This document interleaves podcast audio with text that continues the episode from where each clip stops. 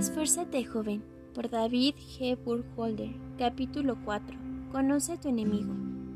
Cierto artista pintó un cuadro de un juego de ajedrez entre Satanás y un joven.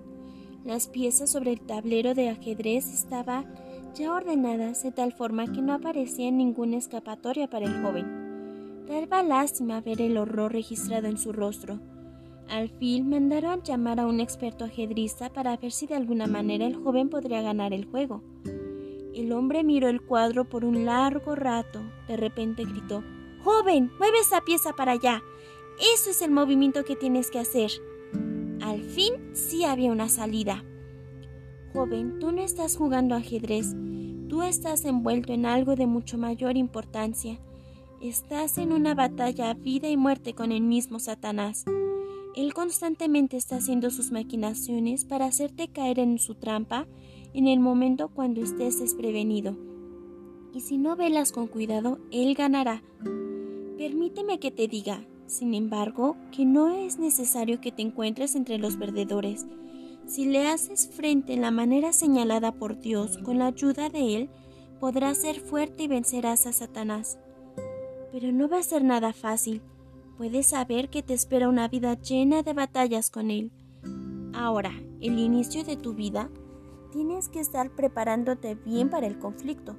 Primeramente, tienes que darte cuenta de cómo es tu enemigo. Satanás es una persona verdadera. Por supuesto que no es un ser humano, pero eso sí que es una persona en el mismo sentido en que Dios y los ángeles lo son.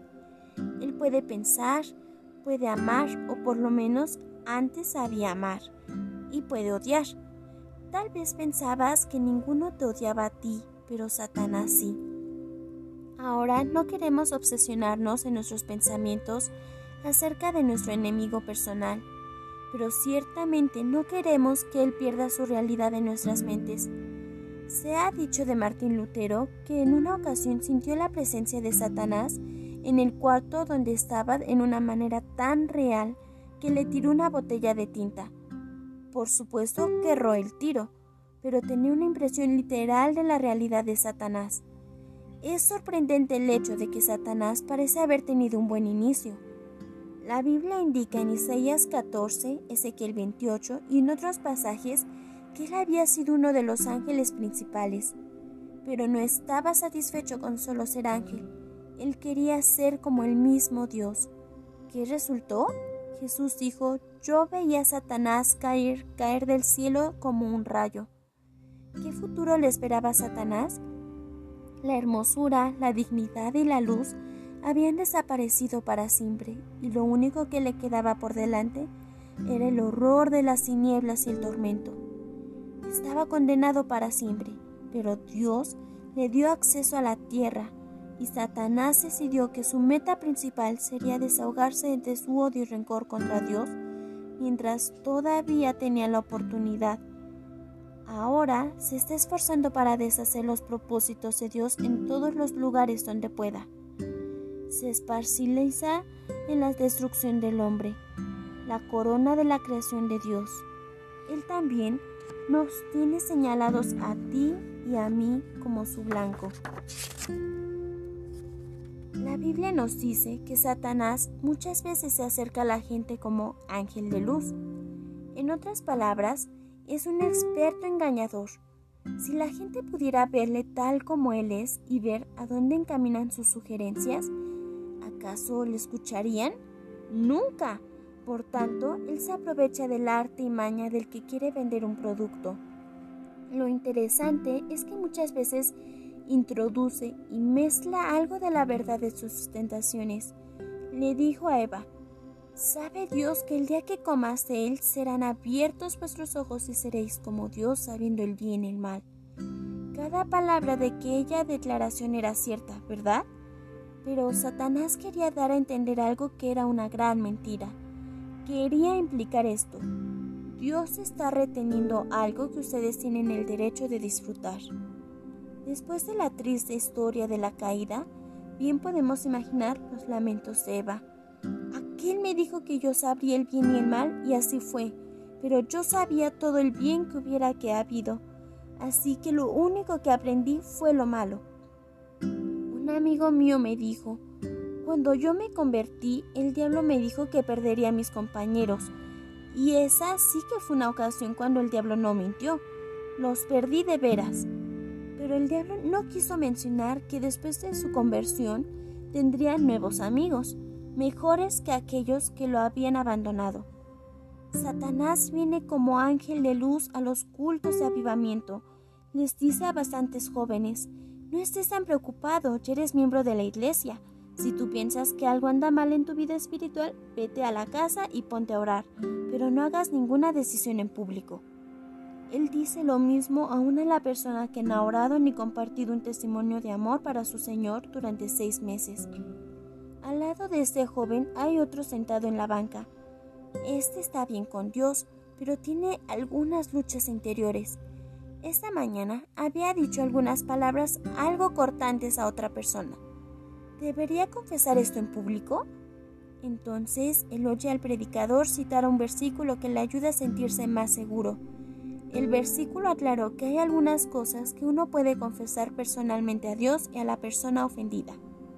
El joven trata de aferrarse a esto como un rayo de luz y esperanza, pero en ese mismo instante viene uno de los demonios de Satanás y trata de quitarle todos sus sentimientos de seguridad. Como ya te puedes imaginar, Satanás siempre trata de darnos los sentimientos opuestos de los que deberíamos tener. Por supuesto que casi no hay nadie que oiga con los oídos los susurros de Satanás, pero él tiene su manera de introducir pensamientos en nuestra mente de tal forma que creemos que son nuestros. Satanás es religioso. ¿Te sorprende este pensamiento? Él sabe que los seres humanos son incurablemente religiosos, así que le ofrece una religión alternativa. Hay un refrán que dice, donde Dios edifica una iglesia, el, Dios, el diablo levanta otro lugar para cultos. Él hasta promueve algunas formas de piedad, pero los religiosos que él promueve son las que pasan por alto el arrepentimiento, la necesidad de un Salvador personal y una vida de obediencia a Jesucristo. A él le gusta que la gente ande con la Biblia en la mano, siempre que no la acepten como la autoridad final. El apóstol Pablo de estas personas como las que tendrán apariencia de piedad, pero negarán la eficacia de ellas. Aún los verdaderos cristianos tienen que tener cuidado, no sea que Satanás los extravíe a ellos también. Si te gusta leer, cuidado.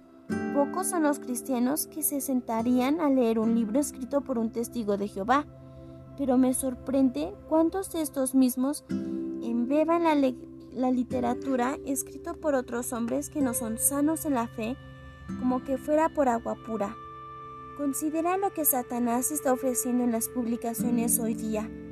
En vez del cambio extremo y fundamental que Dios desea obrar en la gente, Él solo ofrece métodos de autosuperación, maneras en que puedes mejorar el concepto que tienes de ti mismo o mejorar tu estilo de vida.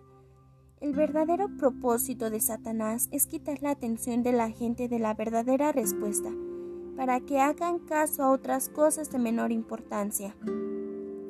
Lo mismo es cierto en cuanto al movimiento moderno de los pensamientos positivos. Está bien tener pensamientos positivos, está bien tener fe, pero llega a ser un lazo para nosotros cuando se nos olvida que Dios ese es aquel que controla nuestra vida. Nuestra fe y nuestros pensamientos positivos no pueden hacer eso. A Satanás no le molesta exponerse a sí mismo después que se ha abusado de sus víctimas. Es igual que un león que se acerca y se, y se quieta y sigilosamente, mata a su presa y luego la devora ante los ojos de todos. La persona que empieza tomando unos traguitos con sus amigos y aquel que empieza a usar drogas solo para experimentar, al final admite que son adictos cuando hayan perdido todo su dinero y su buena reputación. Un joven que empieza a escuchar a los predicadores falsos que se oyen en la radio predicando un evangelio parcial, podrá ir a parar muy, muy lejos del destino que él hubiera deseado. Entonces se ve claramente quién había sido su verdadero amo desde el principio. Pero ya a estas alturas, Sorprende ver lo poco interés que demuestra esta clase de personas en la liberación del Señor. Además, Satanás los hace sentir que no hay esperanza de liberarse. Créelo, joven, tú no podrás hacerle resistencia a este enemigo tuyo. No hay ninguna persona sobre la faz de toda la tierra que pueda vencer en su propio poder. Tiene una lista interminable de trampas que él usa. Vamos a mirar cuál de estas es al considerar. ¿Cómo procura hacerte caer en la trampa? Hace muchos años, los griegos trataron de capturar la ciudad de Troya. Sitiaron la ciudad por mucho tiempo, pero no pudieron tomarla. Antes de entrar en sus naves para regresar a Grecia, construyeron un gran caballo de madera y lo dejaron ante la puerta de la ciudad. Con gritos de triunfo, los ciudadanos de Troya recibieron el caballo dentro de la ciudad como el trofeo de su éxito. Lo que ellos no sabían era que dentro de ese caballo había soldados griegos. Aquella noche, los soldados griegos salieron furtivamente del caballo y abrieron las puertas de la ciudad para el ejército griego, el cual había vuelto y esperaba afuera. El pueblo de Troya había resistido la invasión desde afuera, pero no fueron vencidos desde dentro. Esto demuestra cómo trabaja Satanás él es nada en menos astuto que aquellos griegos. ¿Cómo pues trata de vencerte desde dentro? Trata de acostumbrarte al pecado. Las palabras sucias que te escandalizaron cuando por primera vez las escuchaste, tal vez ya no te parecen tan sucias. Posiblemente la inmoralidad descubierta entre nuestros vecinos o familiares ni parece ser causa suficiente para hacerle caso. Ha llegado a ser una diversión Hoy día, pensar en lo fácilmente que se escandalizaba la gente en los años 1950. Lo cierto es que la gente de los años 50 era más sabia que la gente de hoy. El apóstol Pablo les escribió a los corintios, de cierto se oye que hay entre vosotros fornicación, y tal fornicación cual ni aun se nombra entre los gentiles, y vosotros estás envanecidos. ¿No debierais más bien haberos lamentado para que fuese quitado de en medio de vosotros el que cometió tal acción? Parece que los corintios se sentían tan complicados de sí mismos por la gran cantidad de pecado que podían tolerarse y sentirse escandalizados. La esencia de lo que Pablo les dijo es esto. Está pasado de moda sentirse escandalizado por alguno de nuestra época, pero hay ocasiones cuando ustedes deberían sentirse escandalizados el pecado es semejante al peligro. Las personas que viven con él todos los días se olvidan de lo peligroso que es. En la región donde vivimos, la industria de madera es una de las más prominentes y ser talador de árboles es uno de los trabajos más peligrosos. Muchas cosas le pueden suceder a un hombre que bota árboles día tras día.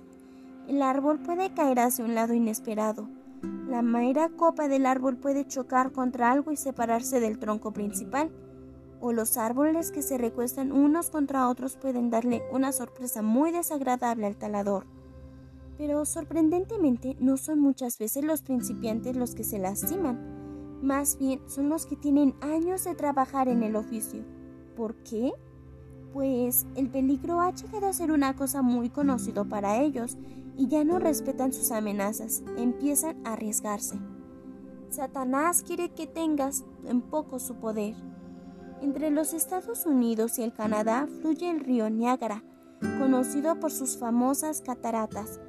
Algunos navegantes han menospreciado el poder de su corriente, la cual es cada vez mayor a medida que se va uno acercando a las cataratas, estos, queriéndose arriesgarse un poco, se han hallado repentinamente en las garras del río, arrastrados en las cataratas. Si el motor de sus lanchas no tenía suficiente fuerza o si fallaba, la poderosa corriente los llevaba hacia el borde del abismo y para abajo. Algunas personas son completamente negligentes y despreocupadas en cuanto al pecado. Parece que les gusta jugar con el pecado pensando que le saldrá bien sin tener que pagar las consecuencias. Parece que ese desafío ejerce una fuerza atractiva sobre la gente, porque muchos son los que se dejan seducir de esta manera. Las personas que retan al pecado son semejantes a los que retan las cataratas del río Niágara, metiéndose en túneles, barriles y otras inversiones. Si tiraban a la merced de las cataratas solo para ver si sobrevivían, el museo de la ciudad vecina contiene los desbaratados restos de toneles. Relata que quienes sobrevivieron y quienes no había un hombre que hasta se atrevió a tratar de cruzar el río en una lancha de remos, directamente arriba de las cataratas. Finalmente perdió la lucha y fue arrastrado hacia el borde. Logró agarrarse de una roca y detenerse allí un rato, pero antes de que pudiera alcanzarle el ¡Socorro! se deslizaron sus manos y se precipitó al abismo. Muchos jóvenes caen en el pecado por tener la misma actitud de aquel hombre. Son cristianos y se sienten capaces de aguantar el malvado ambiente donde trabajan, pero poco a poco comienzan a deslizarse.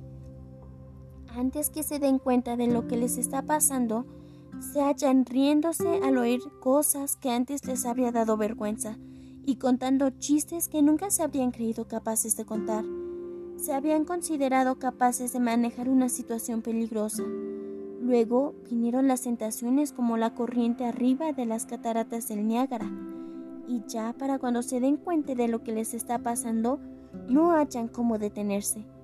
Es maravilloso poder tener confianza en lo que uno hace, pero nunca te sientas tan confiado que te arriesgues con la tentación. Puedes llegar a pensar que nosotros, los mayores de edad, nos preocupamos demasiado por los peligros del pecado. Tal vez piensas que no tenemos confianza en ti, pues en un sentido así es. Tampoco tenemos confianza en nosotros mismos.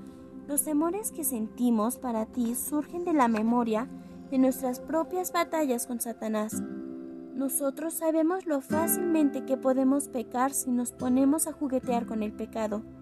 Queremos ayudarte a evitar algunos de los fracasos que nosotros hemos experimentado. Satanás quiere que alimentes tu naturaleza carnal la naturaleza nueva del cristiano está muerta a las cosas que antes gozaba. Ahora es su gozo obedecer a Dios, pero su vieja naturaleza no quedó muerta, de modo que ya no es posible alimentarla, sino tan solo pasa algunos minutos mimando su naturaleza vieja, resucitará con un rugido. Cada uno es tentado cuando de su propia concupiscencia es atraído y seducido. Satanás bien se da cuenta de esto, a la naturaleza vieja le gusta abrir la, abrir la puerta de tu corazón para que le pueda entrar. Hazla morir. Para vencer a Satanás tienes que saber cómo hacerle frente a tu enemigo. La mitología griega cuenta de una isla de la cual emanaba la música más bella y seductora. Sin embargo, cualquiera que se atreviera a navegar junto a ella se desaparecería. Muchos navegantes perdieron sus vidas allí. La isla era notoria por su maldad insidiosa. La historia cuenta de algunos que tuvieron éxito en resistir la tentación. Se dice que un capitán mandó tapar los oídos de sus marineros con cera y ordenó que le ataran al mastil cuando pasaba por la isla. Su método fue la exclusión, no dejar que aquella influencia mala penetrara en su nave otro capitán resolvió el problema de la seducción proveyendo un mejor música en su nave que la provenía de la isla. Él y sus satisfechos marineros navegaron seguros al lado de la isla porque estaban contentos con lo que ya tenían. Vas a necesitar una combinación de los métodos de los dos capitanes para que tú puedas navegar seguramente a través de todos los obstáculos que el enemigo va a echar en tu camino vas a tener que cerrar los oídos contra sus tentaciones. Aún más, frecuentemente vas a tener que cerrar los ojos. Vas a tener que ser severo contigo mismo. Como dijo Jesús, si tu ojo derecho te es ocasión de caer, sácalo. Vas a tener que decir que no y cumplir con tu palabra. Además, tienes que saber que el gozo que tú sientes al vivir una vida recta es mejor que el placer que Satanás ofrece muchas personas pueden satisfacerte que el gozo de Dios sí es mejor y conforme pasa el tiempo, estos van desarrollando un apetito cada vez más grande para este gozo. Aparte de estos dos métodos, quisiera darte algunas sugerencias más. Recuerda lo mentiroso que es Satanás. No permitas que te haga creer que todas las religiones son iguales y buenas y que lo que tú llames correcto tiene que ser correcto. No te dejes enredar con el pensamiento de que el camino más fácil, más fácil es el que lleva al cielo, cuando Jesús dijo que el camino al cielo es angosto. Ten mucho cuidado de los que hablan correctamente, pero no viven correctamente. Su camino está vacío y lleva al desastre. Tienes que estar resuelto. Tienes que tener un oído personal para el pecado. Esta resolución personal en sí no es suficiente, pero tampoco podrás ser victorioso si no la tienes. Más que todas las cosas, apóyate firmemente en Dios. Cerca del inicio de este capítulo, leíste que no debemos obsesionarnos con Satanás en nuestro pensamiento. Eso no sería saludable. Para vencer a Satanás, tenemos que mirar a Dios, nuestro libertador. Él es un amigo personal tan real como es nuestro enemigo personal. Mayor es el que está en vosotros que el que está en el mundo.